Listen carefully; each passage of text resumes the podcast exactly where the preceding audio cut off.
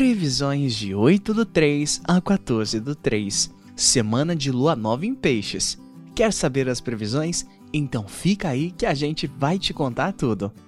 Boas-vindas ao De Olho no Céu, o podcast do Astrolink. A semana começa com a lua em Capricórnio, que ajuda na organização, definição de metas e planejamento no período com muito foco e motivação. Mas essa energia produtiva nos deixa de noite às 21 horas e 52, quando a lua fica fora de curso, trazendo uma vibe mais tranquila e introspectiva. O ritmo começa a ficar mais lento, pedindo descanso.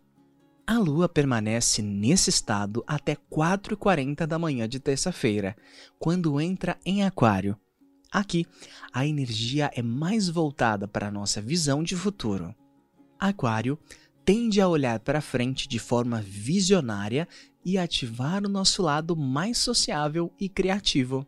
Ótimo momento para compartilhar ideias, fazer reuniões produtivas e olhar para algumas questões com uma nova maneira, encontrando soluções inovadoras para velhos problemas.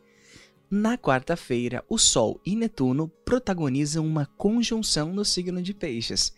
Esse aspecto indica empatia, intuição e sensibilidade a mil. Com isso, é normal que estejamos mais propensos a ajudarmos os outros, oferecendo um ombro amigo, um abraço sincero e uma conversa para distrair. Porém, vale lembrar que Netuno é também o planeta da ilusão. Sendo assim, a dica é: cuidado com o excesso de distração, escapismos e com o ato de idealizar demais uma pessoa ou situação. Deixe a imaginação fluir, mas não tire os pés do chão. A criatividade encontrada nessa conjunção pode ser incrível, se utilizada da melhor maneira. Na quinta-feira, a lua fica fora de curso entre meia-noite e 31 e 11h43, trazendo um começo de dia bem preguiçoso. Após isso, ela entra em peixes, reforçando a energia intuitiva e empática da conjunção do dia anterior.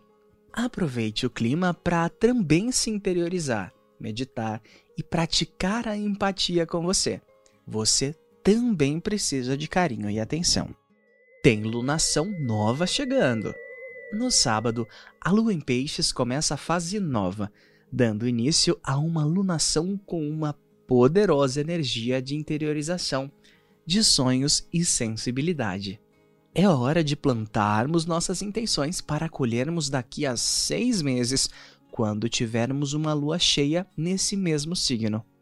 As emoções ficam à flor da pele e o melhor a se fazer é estabelecer uma conexão com o seu interior, de forma a compreender melhor seus sentimentos e a relação entre seu espírito e a matéria o seu papel e lugar no universo, dando mais voz à intuição.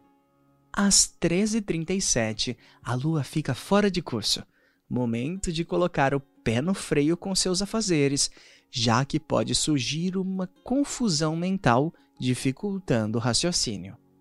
Às 20h43, ela volta ao movimento normal, entrando no signo de Ares, trazendo mais energia iniciativa e entusiasmo para o final de semana.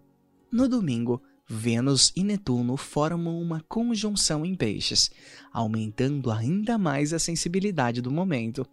Os sonhos se destacam e a idealização dos relacionamentos fica em evidência.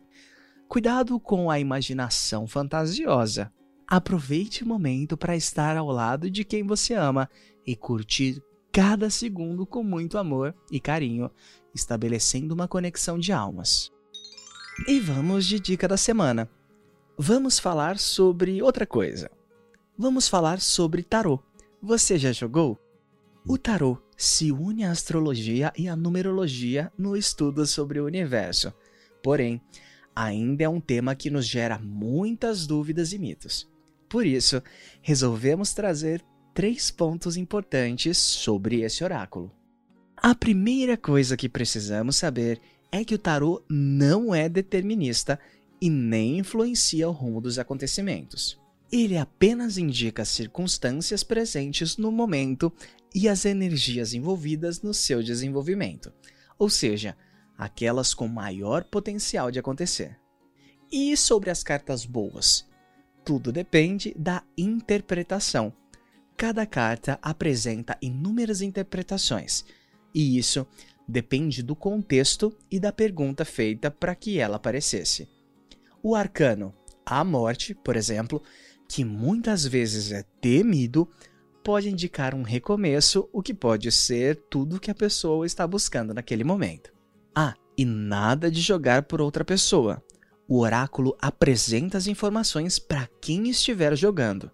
As energias envolvidas naquele jogo são da pessoa e não de terceiros. Falando nisso, você já tirou uma carta de tarô hoje? Corre lá no nosso site para tirar a sua.